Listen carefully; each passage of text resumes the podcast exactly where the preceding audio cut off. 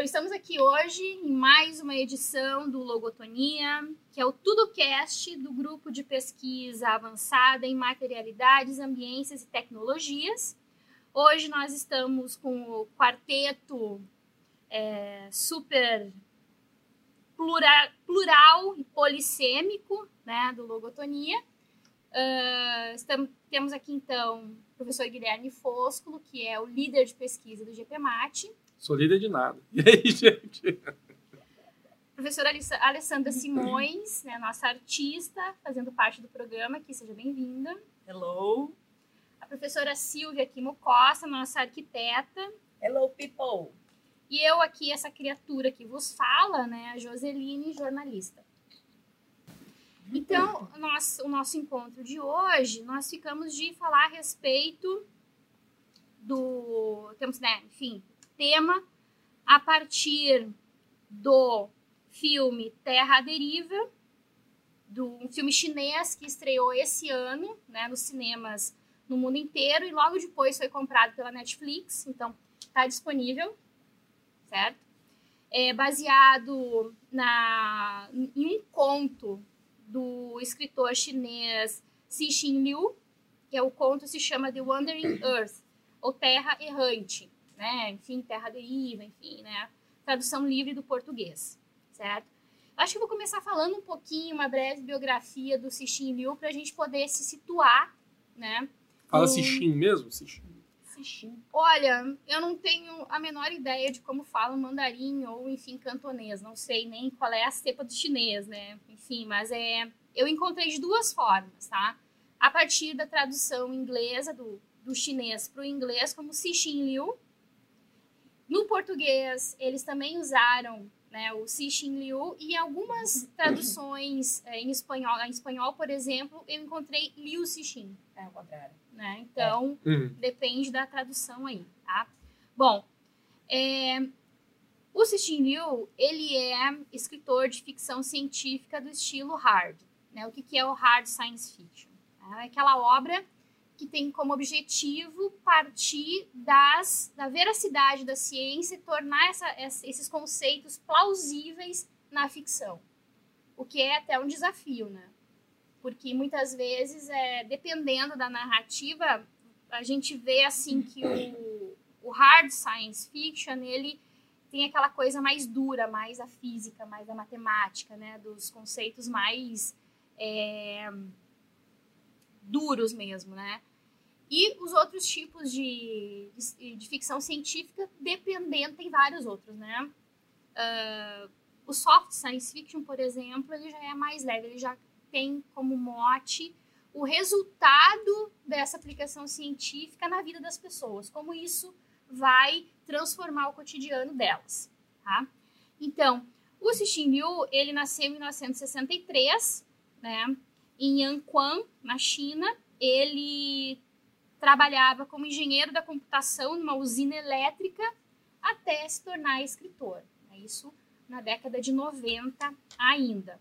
Já foi premiado várias vezes, recebeu nove vezes o prêmio Galaxy, que é como se fosse o Oscar da ficção científica chinesa, e o primeiro asiático a receber o prêmio, a receber o prêmio Hugo, né, que é também o, o Oscar da, da ficção científica no mundo, né? Esse, o prêmio Hugo ele ganhou em 2015 pelo livro, pelo romance uh, O Problema dos Três Corpos, né, que é originalmente foi publicado em 2007. E é muito interessante essa relação do Terra Deriva com o Problema dos Três Corpos, porque o Terra Deriva ele é de 2000 e tudo aquilo que a gente viu no filme, ele é como se fosse um ensaio, né, daquilo que vai ser colocado na trilogia do Passado da Terra, que são os três livros, né, cujo primeiro é esse é, Problema dos Três Corpos, que foi premiado. Então, é, um, não, querendo e não querendo dar spoiler, né, mas essa é, esse elemento central aí do filme, que foi muito bem retratado com a Terra uh, sendo movimentada através do cosmos, é um dos motes da trilogia. Tá? Spoiler! então, esse é o Cixin Liu. E o interessante, até uma curiosidade made in Wikipedia, tá? que ele é casado, tem uma filha, e nem a mulher e nem, e nem a filha leem as obras dele. Tá vendo, Alessandra? Não é só você que não, que não gostou. Ah, Então, elas. o filme, ele trata de toda esse, essa primeira parte aí do conto, que é o momento que a Terra, é, os, os- a engenhoca lá, né, os motores começam a funcionar e o planeta começa a se movimentar até ultrapassar Júpiter. E aí depois o restante do conto pega esse momento posterior, que eu até dá para fazer algumas analogias com o momento que a gente está vivendo no mundo hoje, né? Brasileiro principalmente. Então, é, uma breve, um breve resumo aí, tá? É, a história inicia no futuro, quando os cientistas comprovaram que o Sol já acabou com seu estoque de hidrogênio, ou seja, sua meia vida já passou. Então, qual é que é a próxima fase? Ele se torna uma gigante vermelha, consome todos os planetas eh, rochosos, né? E só sobra os planetas que estão depois do cinturão de asteroides, ou seja, Júpiter em direção ao cinturão de Kuiper, né? É, ok, o que nós fazemos? Como é que nós vamos nos salvar? Nós estamos, a- a- o planeta e toda a humanidade está fadada a morrer vaporizada. tá? Então aí surgem duas possibilidades.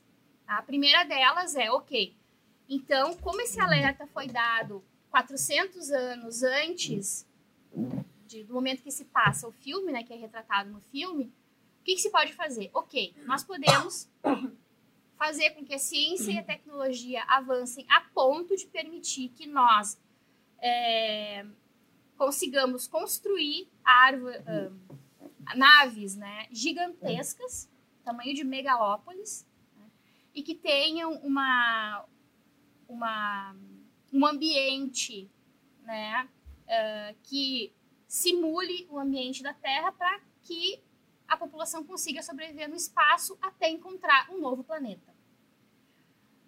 A segunda opção é a gente fazer do planeta uma nave é. espacial Exatamente. e singrar o espaço interestelar até chegar o sistema s- ah, estelar mais próximo, que aqui no livro ele deixa bem claro que é o sistema Alpha Centauri, né?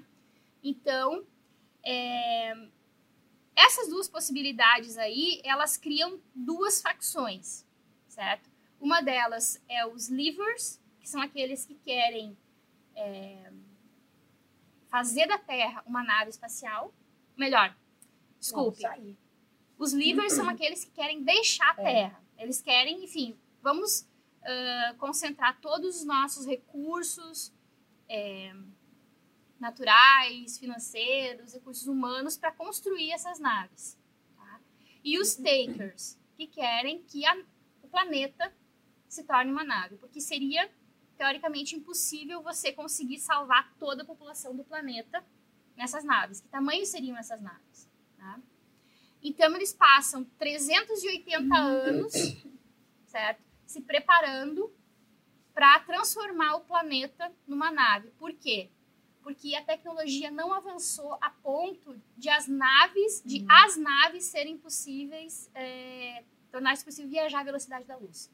O máximo que eles conseguiriam acelerar é até 0,5 a velocidade da luz. né? E como são 4,2 anos-luz do sistema solar até Alpha Centauri, isso aí daria em torno de, pelas contas do livro, tá? Sou péssima em matemática, enfim, certo? Em torno de 1.300 anos. Né? Uma viagenzinha curtinha, tá?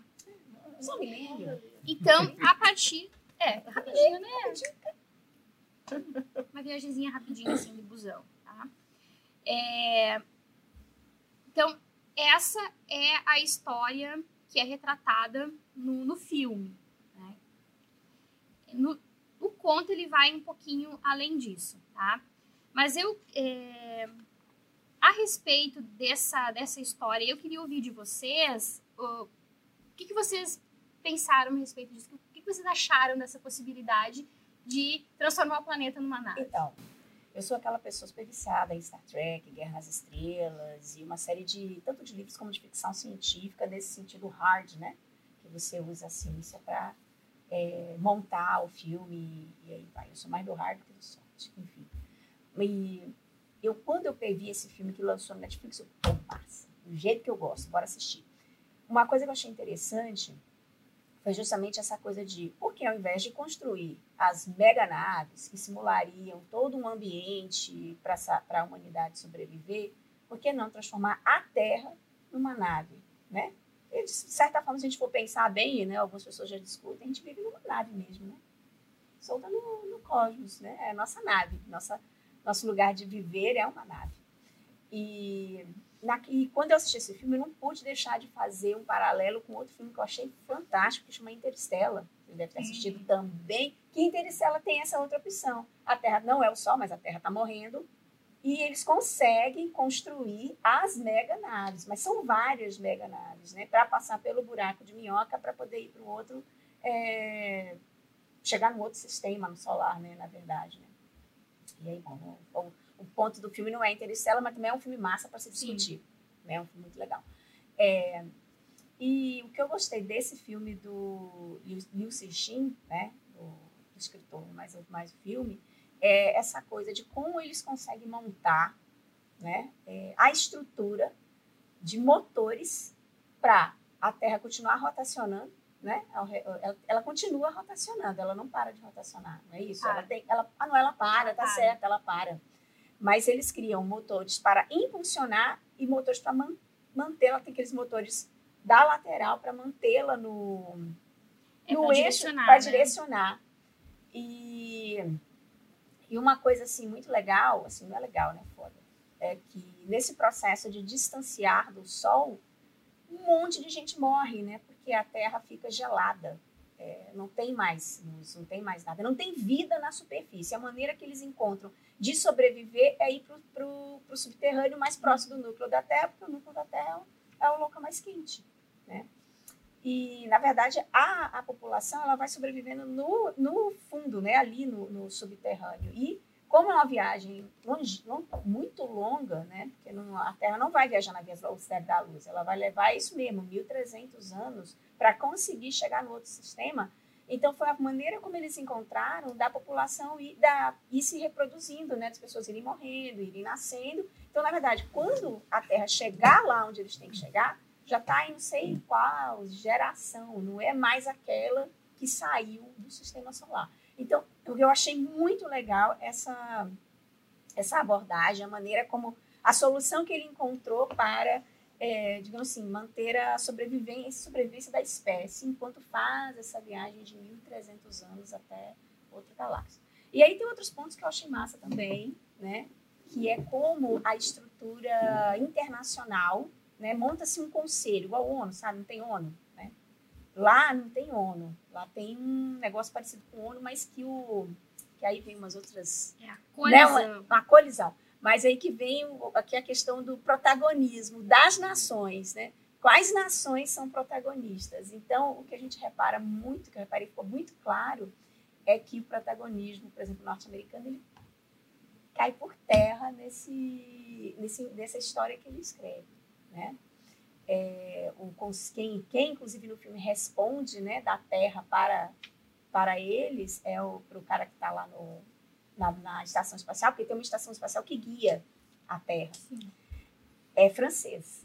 Né? Então, é, esses foram detalhes, foram pontos que eu fui pescando, né, visualizando, é, embora todo, tem, tenham pessoas de todas as nacionalidades no filme, isso é bem representado, mas o protagonismo não é aquele protagonismo que a gente está acostumado a assistir dos filmes de ficção de hoje, que é sempre o protagonismo norte-americano. É, e o, né? o, o nesse aspecto aí, ele é, é muito interessante, porque porque ele coloca ah, todos os... ele localiza os motores, né? primeiro na linha do Equador, é. que são aqueles responsáveis por frenar uhum. a, o movimento de rotação da Terra, é. E no, no conto isso leva só 42 anos. Né? E os demais motores ficam todos no hemisfério norte, que é o hemisfério que tem mais, uh, mais, terra, mais terra, né? E o detalhe é que ele, é, no conto, isso também é mostrado no filme, há um protagonismo da China e da Rússia. Rússia. Porque são os países com maior território. Então, eles têm o maior número de motores. Então, de, de certa forma, essa coalizão, né, no filme, ela fica bem retratada por esse protagonismo chinês e russo.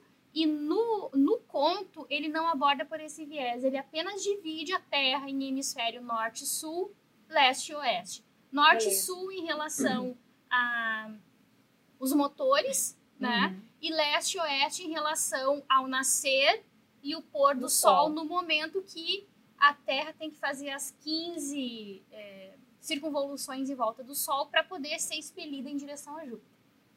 Né? Então, é, vejam só. E uma coisa bem interessante, é, aproveitando essa, essa tua, observação em relação ao protagonismo das nações, é, no filme nós vemos uma, uma, uma um, a, a, estrutura social ela não é muito bem delineada. Isso.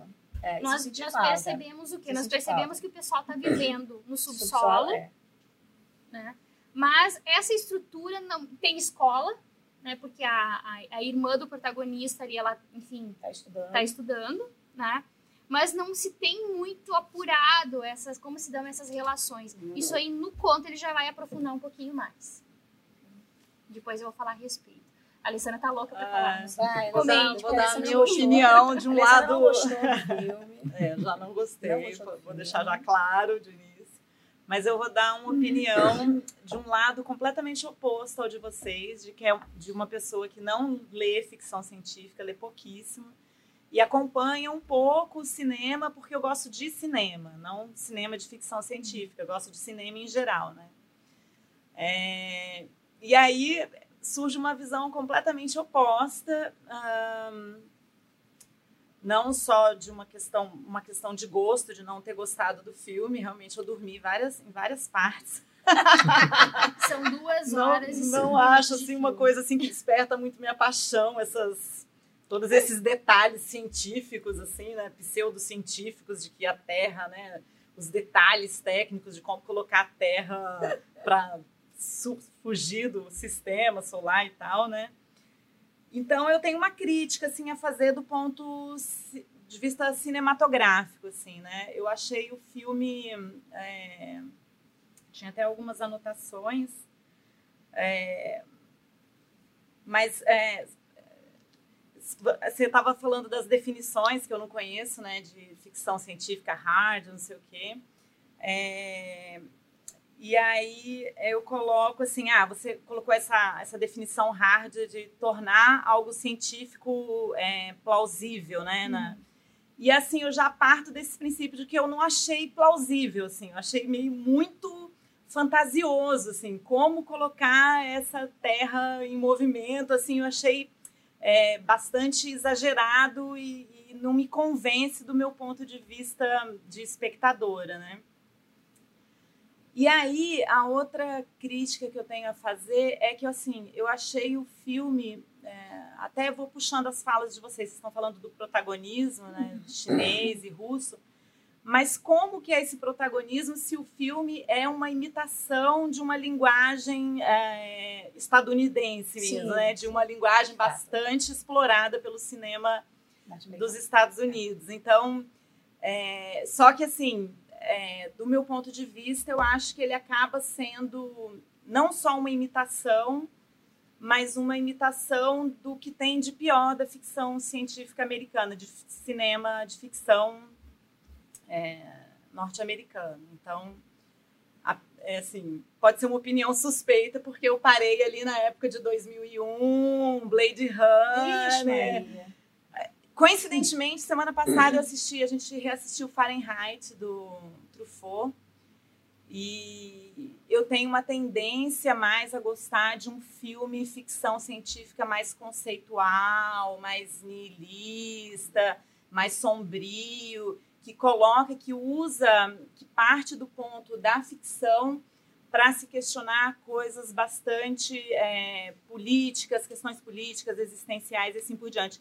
Que esse filme não deixa de questionar, né? É um filme catastrófico, que coloca a questão é, ecológica mesmo, né? Dessa, desse fim, da, da possibilidade do fim do planeta Terra mas uh, eu critico assim em termos de linguagem cinematográfica mesmo. Acho que o filme tem muitos chavões, muita aquela coisa da família, sabe, uma coisa meio melodramática. É, você está sempre, apesar de ter essa confusão, eu vi que o roteiro foi feito por várias pessoas, né? E, e vi algumas críticas em relação, em relação ao roteiro ser muito fragmentário, a história ser muito populacionada de muitas coisas, então em alguns momentos fica, apesar de ficar confuso, eu acho que em muitos momentos você já sabe o que vai acontecer. Por isso dos chavões, né, da, da, da do lugar comum de ah, você já prevê o que, que aquele personagem vai dizer ou vai a forma como ele vai se comportar. Então, eu acho que ele é muito previsível.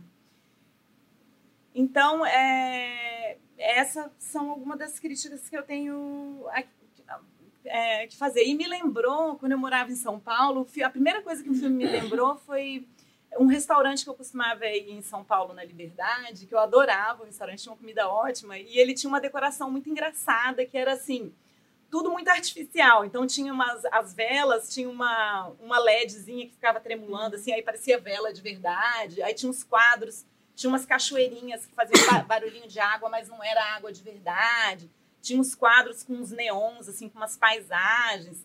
Aí foi a primeira coisa que me lembrou foi esse ambiente desse restaurante. E aí eu já fiz uma associação com uma ideia meio kit, assim, sabe? De uma linguagem do kit chinês, que eu acho que tem muito isso na linguagem.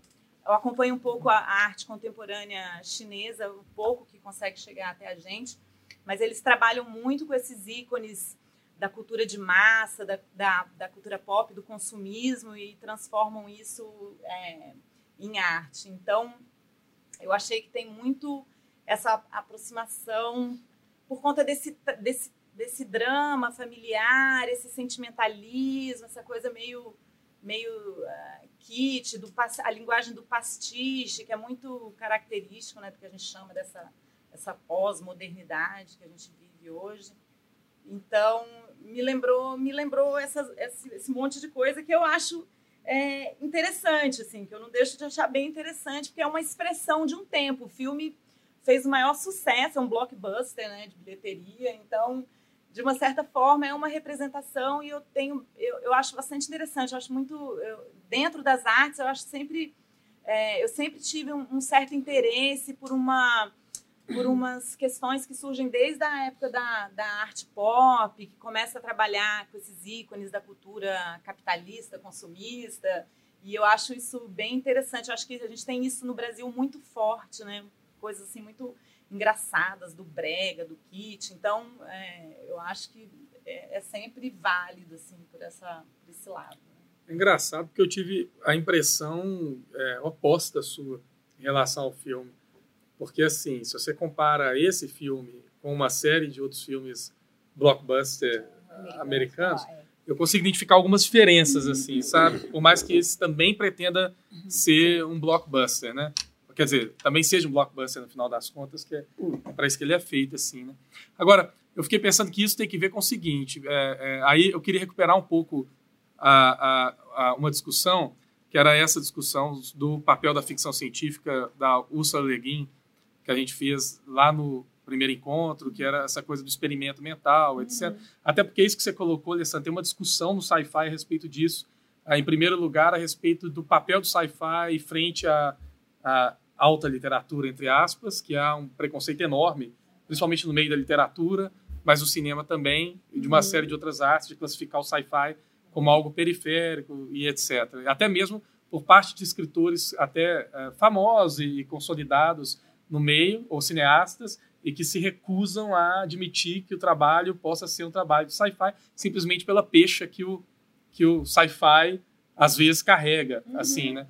E aí, nesse sentido, tem um ensaio da Ursula Le Guin também, que chama uh, Science Fiction and Mrs. Brown, que ela vai exatamente argumentar por que, que não só o sci-fi pode ser uh, uma arte onde a maquinaria espacial, o hard, uh, o hard science fiction, né, no, no aspecto hard, não entra na frente do aspecto narrativo, como também ela tem uma, uma vantagem que, que é, parece ser, de determinada maneira, exclusiva do sci-fi, do realismo fantástico e de outras formas de expressão literárias, que é essa do experimento social que você não pode consolidar de maneira nenhuma, no, de maneira real assim no mundo. E o experimento no sentido de você pegar isso pela Ursula Le Guin, na, na mão esquerda da escuridão, né, da, na introdução tardia para a obra, pegar uma determinada característica social que você quer acentuar e maximizar ela e tentar colher os efeitos dessa maximização, óbvio, na mentira que é a ficção, mas que nunca é uma mentira absolutamente desconectada da realidade, né? Porque o problema é construído com a exponenciação de alguma coisa que já está dada no, uh, no real. Aí, a respeito desse filme, o que eu achei interessante é o seguinte, comparando com os outros que a gente viu, né? Uh, as experimentações desse cara, pelo menos nesse filme, em que eu não vou falar o nome, porque eu não sei, Cixin Liu. Cixin Liu. É. é, é, me parece que nesse filme são experimentos que levam... Mas eu li resenhas a respeito de outras obras dele, que eu não, não, não, não cheguei a ler, mas a Josi é fã e já leu, etc., vai poder confirmar ou não. São experimentos que, em geral, levam à morte de milhões. Sim, exatamente. Então, o primeiro diferencial é, é, é, o experimento literário dele, ficcional, mata milhões de pessoas. Nesse filme, pelo menos metade da população do planeta, eu acho, né?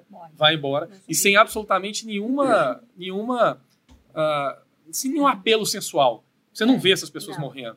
Elas somem, sim, é. né? O que lembra um pouco, não sei, né? O último filme dos Vingadores lá e etc, né? Que o Thanos elimina metade da vida do universo. Você ainda vê as pessoas sumindo, mas você não tem noção da magnitude, etc. Parece estar nessa escala, né? Uh, quase nazi-fascista absurda, assim, de resolução, né? Uhum. Ficcional, óbvio, né?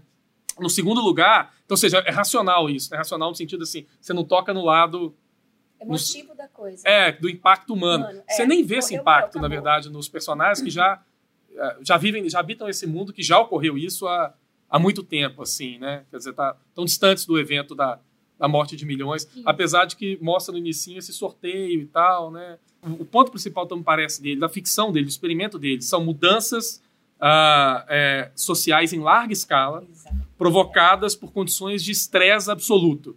Sim, a Terra é vai explodir. E, e, etc. Pode ser que esteja em outras obras, não sei, mas. Está. Está presente em toda a obra dele, pelo que eu até que eu, que eu já li até o momento.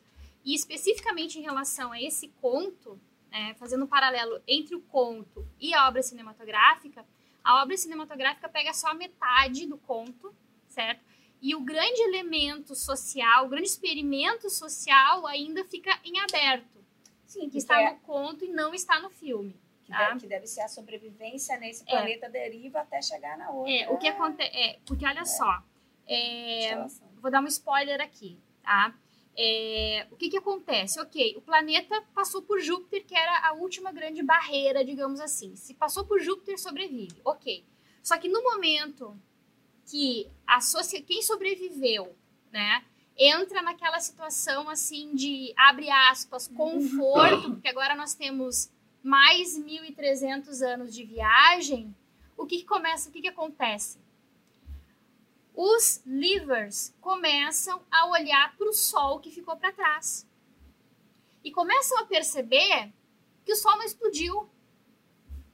Que o Sol continua da mesma forma, contrariando o que os cientistas tinham previsto. Então, você passa quatro gerações trabalhando, pensando né, em como fazer o planeta sobreviver, em como a espécie humana sobreviver, com base na previsão que os cientistas tiveram pelas suas medições do Sol. E o Sol está lá inteirinho.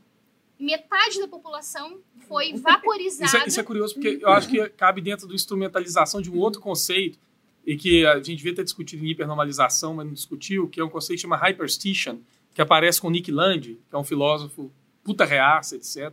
Enfim, e que está por trás de grande parte desses movimentos da alt-right no mundo, inclusive uhum, do Steve Bannon, uhum. racistas, conspiratórios, etc.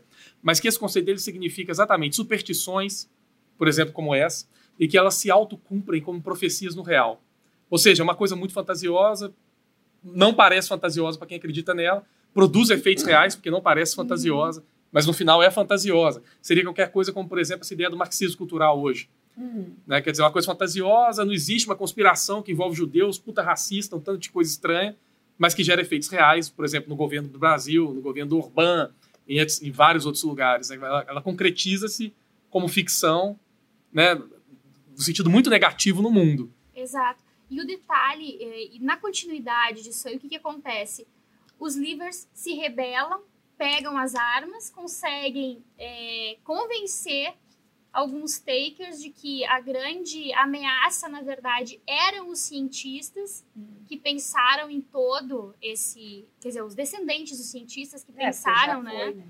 nessa transformar a Terra nessa nave, aí eles invadem o controle central da Terra, Pô, sacanagem esse prendem spoiler. todos os cientistas, levam para Não o tá super... no filme. Isso É, mas eu queria ler. Só. Mas tu falou que dava para dar spoiler. Pode, pode, pode, pode, pode. Tô resumindo muito, tá? Aí o que, que eles fazem? Os rebeldes pegam os cientistas, condenam todos à morte, levam todos para a superfície e assim, ó, no instante que todos os cientistas estão morrendo, porque enfim a Terra está congelada, né? E eles são obrigados a tirar o capacete para morrer, né? É, para eles contemplarem a sua própria morte. Nesse exato instante, o Sol explode. E aí o que que acontece? Ok, o que nós fazemos agora? Sem cientista. Nós não temos mais cientistas. Eles estavam certos, os takers estavam certos, e nós ainda temos 1.300 anos para chegar até Próxima Centauri. Aí o Cixin Liu faz uma coisa sensacional na narrativa, que é o seguinte: ele interrompe a narrativa e volta 50 anos no futuro, quando ele já está idoso e já tem neta, né? E continua no bunker lá à espera de chegar, do planeta chegar em Próxima Centauri. Agora, vê se você tem essa impressão. É, é porque eu, não- eu comecei falando Mas aí, disso Termina aí. sobre a Alessandra. E eu, eu, não, eu não concluí, assim, porque fugiu também. Mas ah, eu, eu tive a impressão que um outro diferencial é que, assim, o, o filme, por ser baseado na obra de um chinês, ele traz, eu acho, uma perspectiva que a gente pode confundir com a perspectiva ocidental, mas é de uma alteridade muito bizarra. Então, por exemplo, quando eu estava assistindo o filme, eu em vários momentos me vi pensando assim, porra, parece muito anime, a linguagem é próxima de anime, mas não era exatamente próxima de anime. Aham. Eu tentava pensar também, Aham. como você falou, tem muita confusão de personagem, porque no- na narrativa ocidental a gente tem um herói, né? E lá- Que a, que a narrativa é ocidental e É. que acaba sendo a capitalista, burguesa. Lá não, lá parece que esse lado coletivo, É. ele é mais Isso, forte é até mais na forte, linguagem é. do que o do herói individual. Ah, Eu- não eu- sei, eu achei que ele usa personagens bastante padrões, assim. Mas não, Não, tem um herói tem assim. os né? personagens, não, avô, sim, filho, Mas irmão. eles não são os heróis. Eles estão ali naquele contexto. Não Não, passa uma imagem de coletividade os meio com- comuna, comunista, assim, etc. Tem, Eu tem também isso percebi. de fundo, mas os protagonistas são protagonistas. Eu acho que eles estão sempre acima de tudo, assim, é sempre aparecendo. Grande parte deles se sacrificam. Um cara se sacrifica para não sei o quê, uma equipe por causa O de não sei o avô, que lá. O, avô, se morre, sacrifica. sacrifica. Então tem O essa pai coisa do coletivo, o assim. se sacrifica. A sobrevivência. E isso ele deixa muito claro no, no conto, que não é retratado de uma forma muito é, perceptível no filme, tá? Que é o seguinte, ok, como é que, se, como é que são os laços familiares? No filme tem essa coisa do melodrama, ah, ele lembrando na beira da praia, nos braços do pai, aquela coisa toda.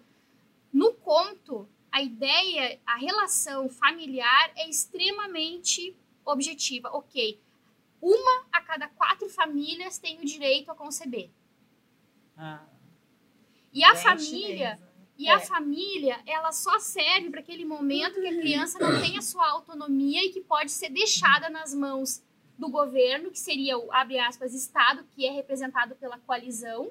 E esse Estado, ele vai tutoriar essa criança para que ela aprenda uma Um ofício. um ofício que seja voltada para a sobrevivência da Terra. Bem a República de Platão.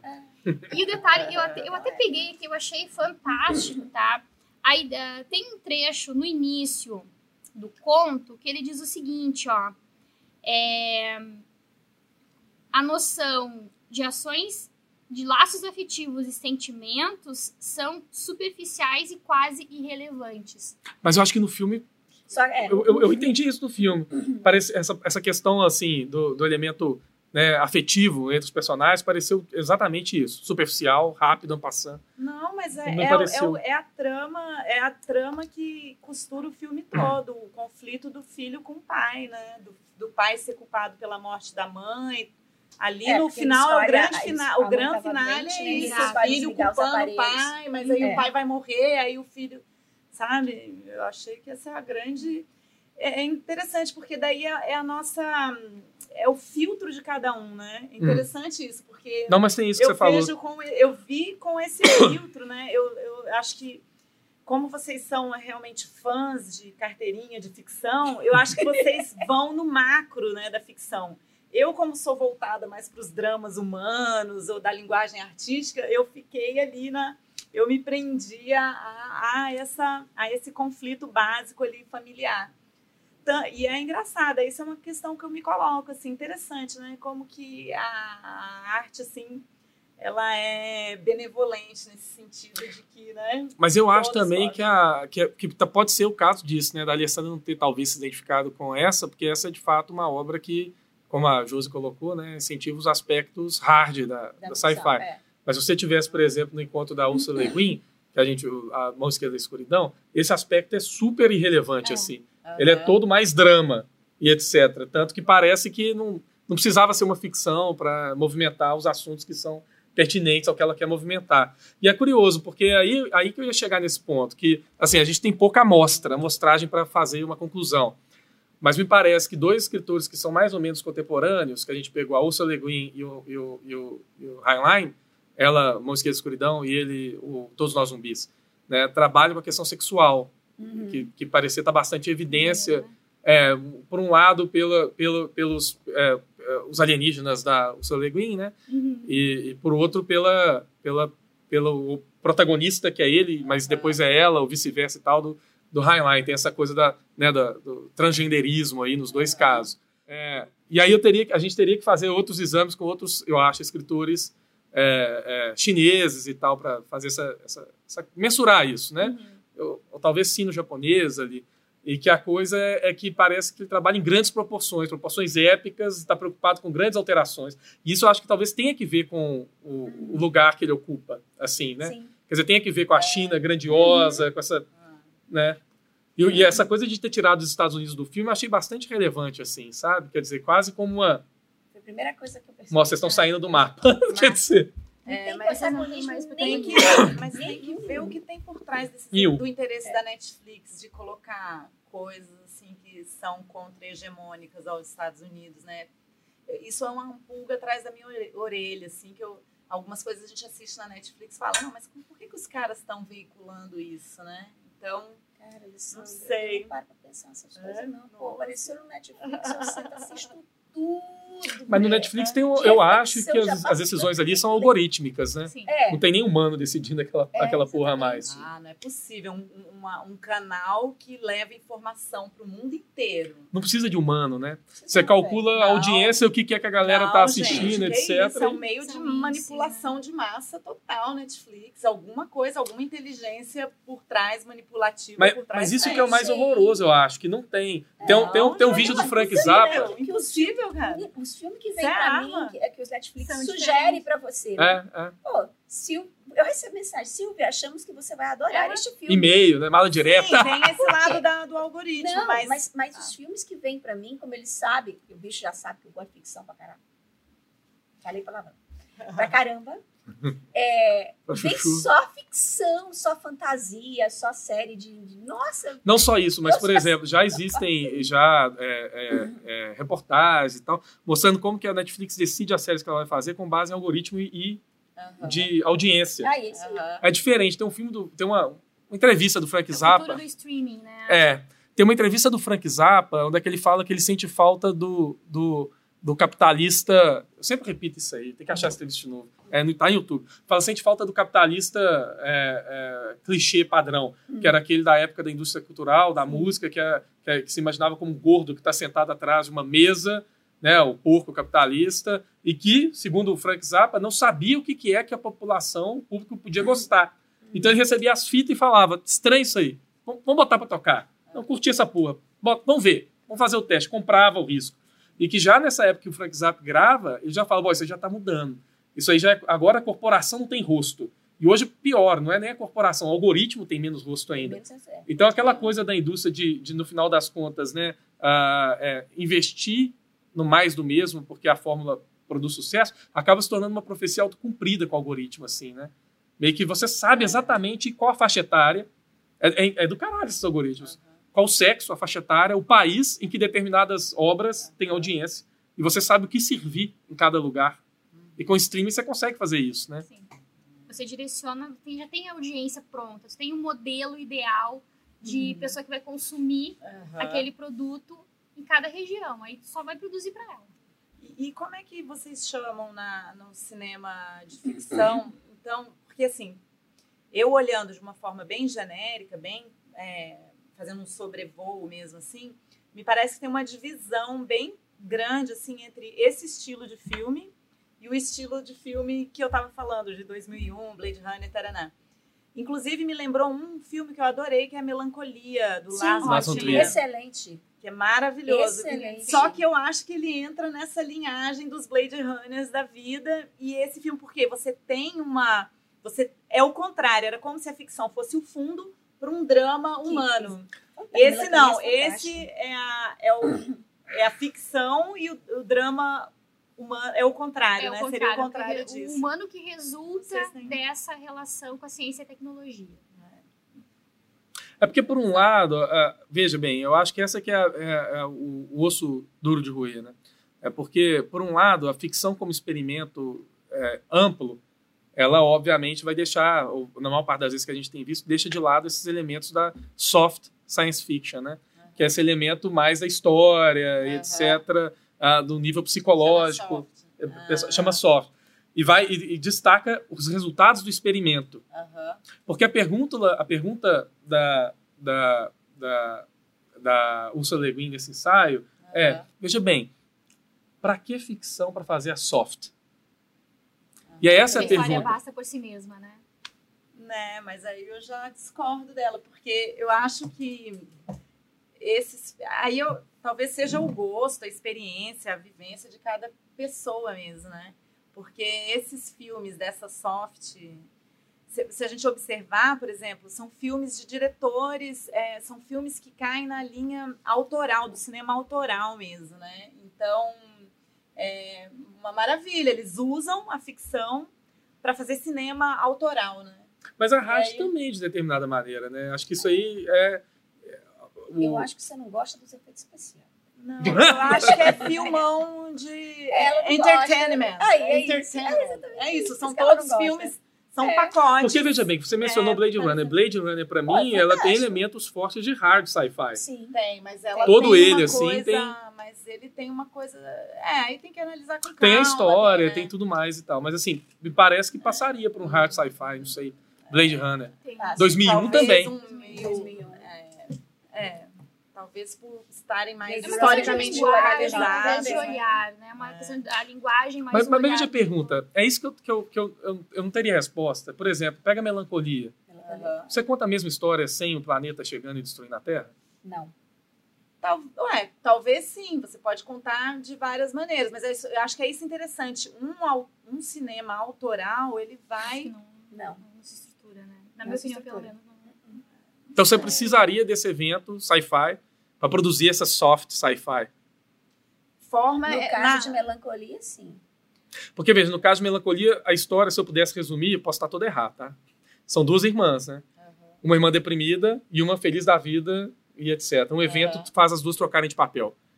Esse evento não precisava ser o fim da Terra. Ele é, por acaso, né, é. o fim da Terra. Sim, são opções. Eu né? acho que daria para contar essa história Porra, mas, mas aquele só... planetão foda chegando e destruindo ah, tudo. É legal, né? Massa aquele negócio no final acabando com tudo. Não, eu também gosto. a cereja do bolo. A cereja do bolo é as duas abraçadas assim e o uou, troço explodindo tudo.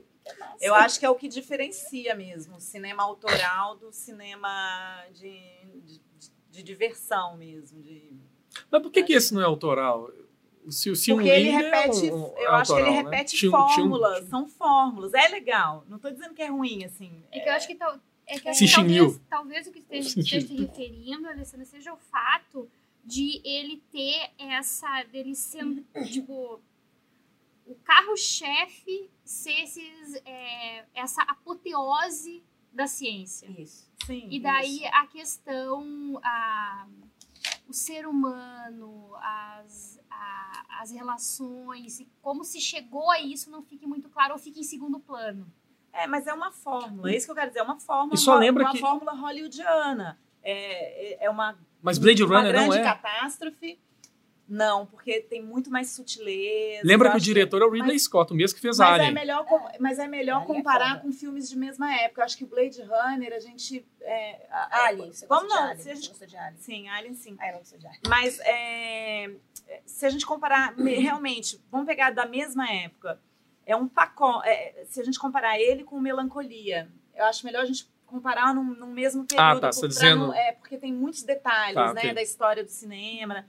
Se a gente comparar, a gente vê- realmente vê essa grande divisão. Um cinema que é cinema, que é cinema autoral, e um cinema que é um cinema é, de para diversão, que ele pega, ele é um pacote que realmente tem histórias interessantes, mas, por exemplo, sei lá, compara com Armagedon, filmes catástrofe, né? Filmes de ficção científica catástrofe, que Imagina tem suas nuances, para quem é um, é, um, é um curtidor mesmo de ficção, tem suas nuances super interessantes, que são as mudanças na história, então é realmente uma história diferente, que coloca a Terra rumo para sair do sistema solar, o outro é porque vai, vai acontecer uma outra coisa, assim por diante, mas a fórmula é essa.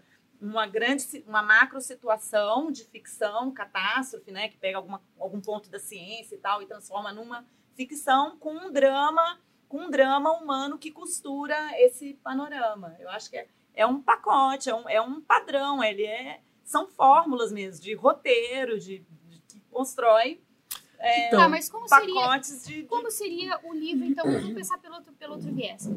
Como seria o Cixin Liu retratado pelo Lars von Trier?